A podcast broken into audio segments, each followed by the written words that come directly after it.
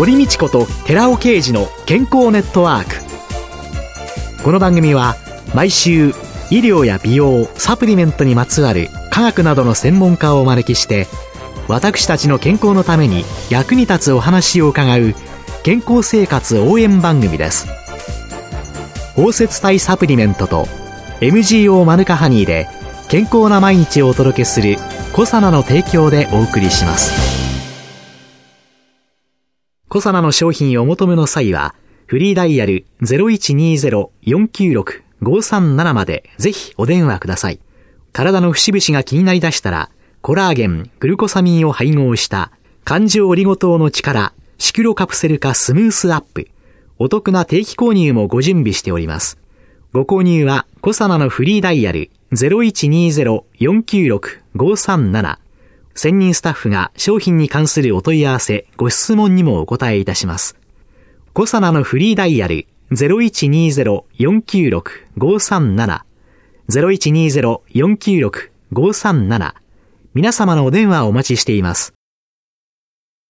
こんにちは、堀道子です。今月は、順天堂大学大学院先端予防医学健康情報学特任教授の福田博さんをゲストに迎えて、新年度を迎えた職場や学校での健康管理のポイントをテーマにお送りしておりますが、新型肺炎というのが、まあ、その感染症が非常に話題になっております。これについての企業対応について今日伺っていきたいわけですけれども、各企業の対応どうなんでしょう？そうですね。もう本当に最近はもうコロナ一色という感じの状況だと思いますが、私は内科医であって、まあ、かつあの産業医の仕事もしておりますけども、決して感染症の専門の医師ではないんですね。で、それなのにですね、かなりのいろんな問い合わせや判断したり、助言したりすることが多かったです。ちょっと振り返ってみますと、おそらくですね、1月の後半ぐらいから一気に話題になったかなと。で、まあ産業医である自分のところにも、まあ自分がお伺いしている企業さんからですね、かなりのいろいろな質問やメールなどが届くようになってきました。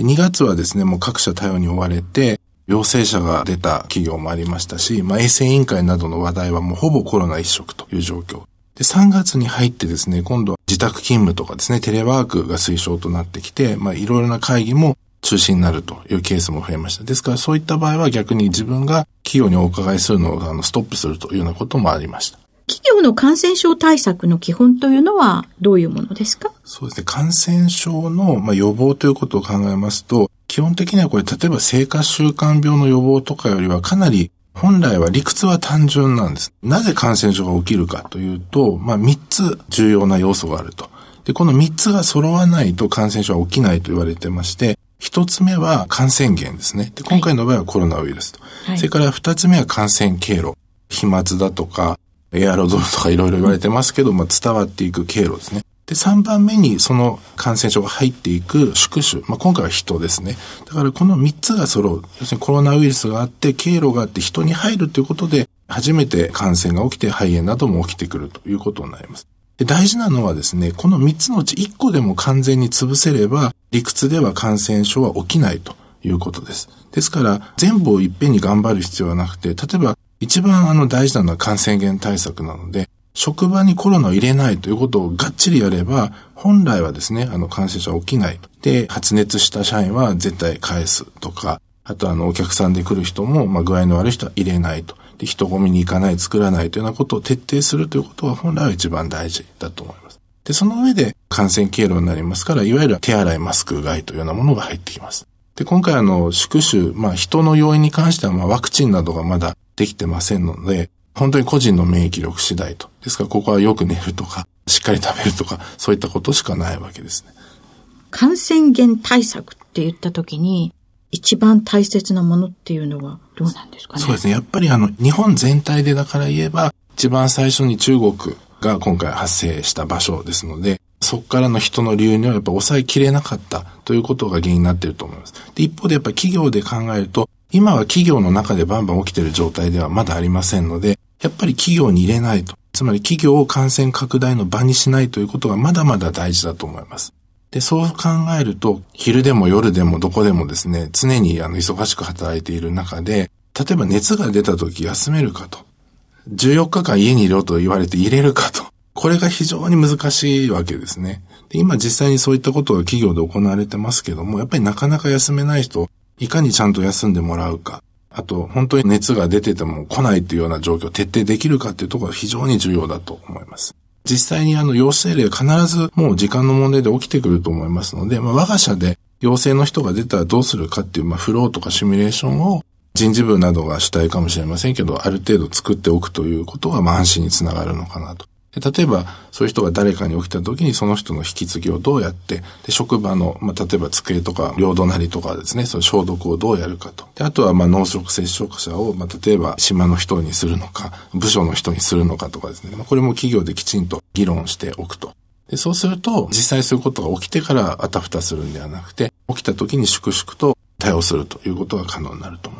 今、そういうような対応策というのは産業医の方とその企業とは一緒になって検討されている？バタバタと本当にまさに2月の後半ぐらいはそういった作業が各社で行われまして、自分も、まあ、週に1回とか行ってる企業では毎回そういう会議に呼ばれたりとかしましたので、急いでそういったことが作られたんじゃないかなというふうに思います。そういう意味では、このコロナ、地球が狭くなったというんでしょうかね。昔のスペイン風邪の流行の時代と比べて、もうあっという間の広がりっていうのの中で、課題っていうのは何ですかね？やはりあの、今、堀さんおっしゃっていただいたようにですね、過去のいろんな蓄積っていうのは無駄じゃないと思います。例えばあの、新型インフル2009年とか、あと、東日本大震災の2011年とか、その時に作られたマニュアルとか BCP の対策っていうのが今回非常に生きているなと。一方で、うん、なんていうか、それが通用しない。例えば、あの、起き始めですね、1月の末なんかにはまだ何日自宅待機したらいいのかはよくわからなかった時に、中国から人帰ってくんだけどどうしようとか、あと中国人で働いてる社員さんが春節で帰りたいって言ってんだけどどうしようかと。その時やっぱりある企業ではいきなり14日間っていうふうに私言わなくて、最初はインフル、新型インフルなどの時に従って、じゃあ5日間とかですね。で、それをだんだん7日間、10日間って伸ばしていくというようなことをしました。だから、どんなにマニュアルを作っても、エビデンスがない新しい教員に対してはですね、その都度都度頭を使って考えるしかないと思うんですけど、まあ、それが今回はある程度できたのかなというふうに思います。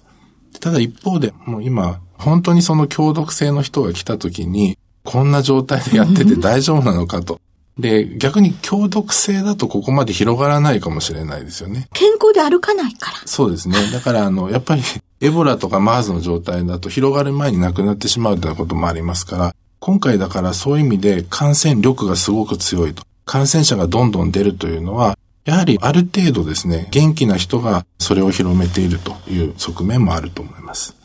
先生は産業医としてのお仕事の中で、新型肺炎の対応について、まあ、実際に企業の方にどのような助言をなさってきたんですか ?1 月末からですね、いろいろなアドバイスをしてきたんですけれども、まあ、自分がすごくドキッとしたのは、2月の中旬ですね。ですからまだまだ感染者数が少なかった時に、私が担当している産業先の企業で実際に陽性の方が出たんですね。その方は非常にあの大きくテレビで報道されて、まあその方の足取りとか、例えば通勤経路とかも随分報道されました。で、ご本人はもちろん入院治療したんですけど、濃厚接触者の方がやはりあの複数いらしたので、まあ自宅待機などの対応もしました。ですからまあそういったことに関してまあ企業からどんどんと連絡が来てですね、こちらもまあ分かっている範囲のことをするというようなことをやったんですね。その会社は1000人切るぐらいの規模の企業なんですけども、非常に熱心に対応してくださいまして、結果的にはですね、その入院された方が退院されましたし、あと濃厚接触者の方、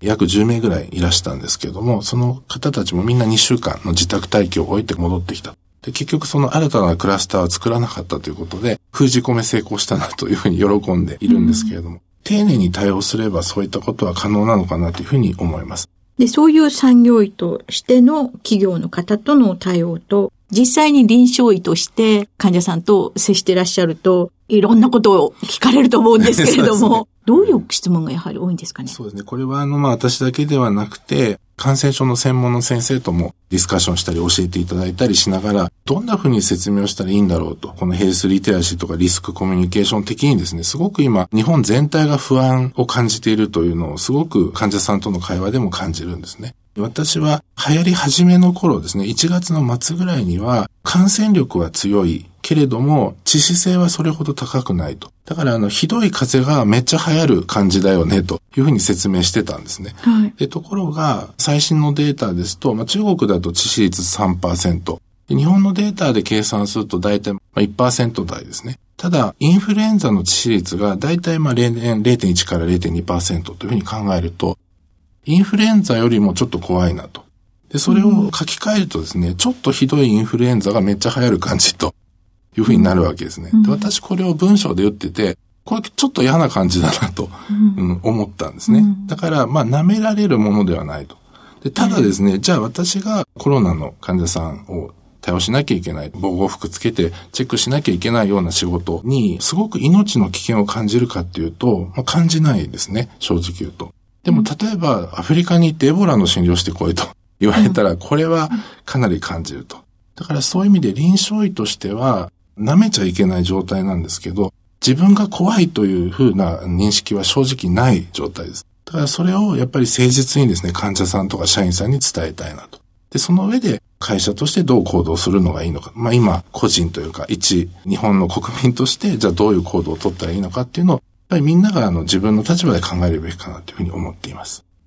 そういう意味で、いろいろな、全く新しい感染症ですから、見えないところがいっぱいある。ワクチンもない。治療薬も今、手探りの状態。そういう中で治療薬なんかにはある程度光が差してきてるんでしょうかね。まあ、これはあの私もいろいろな報道などの情報以上のものはありませんけれども、HIV とかですね、エボラとかインフルエンザの薬の中で今治験が進行中ですと。ただ、おそらくですね、例えばインフルエンザのタミフルとかゾフルーザとかこういった薬がどういうふうに使われてるかと言いますと、まあ症状が出て、で、検査ですぐ調べてですね、で、48時間以内飲むと。つまり、ウイルスの量が少ないうちに叩くような使い方をしてますよね。で、今回も同じウイルスの疾患だとすると、めちゃめちゃに進行して肺炎になった状態で、ガツッと効く薬が出るかっていうとかなり難しいんじゃないかなと。だからこれはやっぱり迅速な検査とセットで、引き始めというんでしょうかね。あの、なり始めの時を捕まえられるようになった時に、その新薬が有効なんではないかと。つまり、次のシーズン待ちかなと思います。だから今回のこの4月5月を乗り切るには、やはり薬とか検査頼りではなくてですね、まあ、接触を減らして感染源から遠ざかるということがメインになるのかなというふうに思っています。あじゃあ次のシーズンにはこれらの薬が使えるようになるといいですね。はいはい、ありがとうございました。今週のゲストは、順天堂大学大学院先端予防医学健康情報学特任教授の福田博さんでした。来週もよろしくお願いします。よろしくお願いします。続いて、寺尾刑事の研究者コラムのコーナーです。お話は、小佐奈社長で神戸大学医学部客員教授の寺尾啓二さんです。こんにちは、寺尾啓二です。今週は、アマニュー及びヒトケミカルによる小型 LDL の低減作用というタイトルでお話しさせていただきます。この研究者コラムでは、小型 LDL コレステロールとは一体どのようなものなのか、そのリスクマーカーとしての鋭敏さ、つまりその優秀さですけども、つまりはリスクを判断できる能力の高さはどれくらいなのか、これまでの研究からどこまで分かっているのか、小型 LDL コレステロールが多いとどれほど危険なのか、小型 LDL コレステロールが多いために冠動脈疾患を患った際の医薬品による対処方法にはどのようなものがあるのか。そして小型 LDL コレステロールが多いことが健康診断で判明した際に未病患者と言うんですけども、その未病患者に対する機能性食品による対処方法にはどのようなものがあるのかなどについて医師や薬剤師の専門家に向けてではなく一般の方々にわかりやすく解説していきます。最初に小型 LDL コレステロールとはどのようなものなのかについて説明しました。次に小型 LDL コレステロールはどのようにして作られているかについても説明しました。その次には真の悪玉コレステロールは LDL ではなくて小型 LDL コレステロールであることを示すため小型 LDL コレステロールの冠動脈疾患発症に及ぼす影響を説明しました。さらには小型 LDL コレステロールは冠動脈疾患のリスクマーカーだけではなく、糖尿病のリスクマーカーでもあることを示す論文。そして小型 LDL コレステロールとメタボリックシンドロームの関係を示す論文についても説明しました。また、小型 LDL コレステロールはどのようにすれば下げることができるのか、その方法はどこまでわかっているのか、小型 LDL コレステロールが原因ですでに血管疾患になっている患者に対する小型 LDL コレステロールを下げる治療薬について紹介しました。そこでこのシリーズの最終章としまして、小型 LDL コレステロールが多いことが健康診断で判明した際の未病患者に対する機能性食品素材による対処方法について紹介します。前回はスーパー食物繊維である難消化性アルファオリゴ糖の小型 LDL コレステロール低減効果について説明してきました。前回の復習ですが、小型 LDL コレステロールが増加する原因は中性脂肪の増加とインスリン抵抗性であることが判明していますので、まず一つ目の機能性食品素材として、そのどちらの原因にも対応できる物質である難消化性アルファオリゴ糖が挙げられたわけです。二つ目に注目したい機能性成分は、中性脂肪低減効果のあるオメガ3不飽和脂肪酸です。オメガ3不飽和脂肪酸といえば、魚油の EPA、DHA を思い浮かべる方は多いはずですが、実は植物油であるアマニ油やエゴマ油にもアルファリノレン酸というオメガ3不飽和脂肪酸が60%という高濃度で含まれているのです。アマニ油かエゴマ油を毎日スプーン1杯だけ摂取すれば、中性脂肪は顕著に低減することが分かっています。そこで当然中性脂肪低減による小型 LDL コレステロールの低減効果が期待できることが最近の研究で明らかとなっています。アマニ油を毎日摂取したところ、4週間後には初期値から小型 LDL コレステロールは25.8%減少しまして、12週間後も21.2%減少しているところを維持していました。その一方で、プラセボ、偽薬として摂取したコーン油は全く小型 LDL コレステロールの低減効果は見られていません。お話は小佐奈社長で神戸大学医学部客員教授の寺尾啓二さんでした。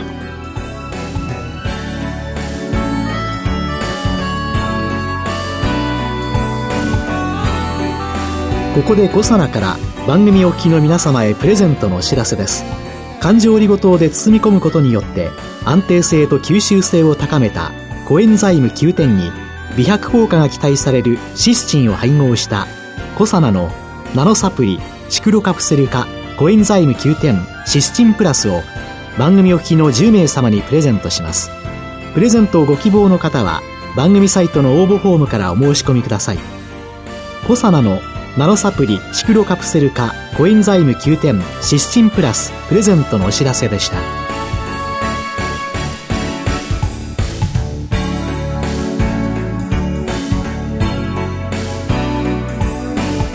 堀道子と寺尾啓二の健康ネットワークこの番組は包摂体サプリメントと MGO マヌカハニーで健康な毎日をお届けする「コサナの提供」でお送りしました。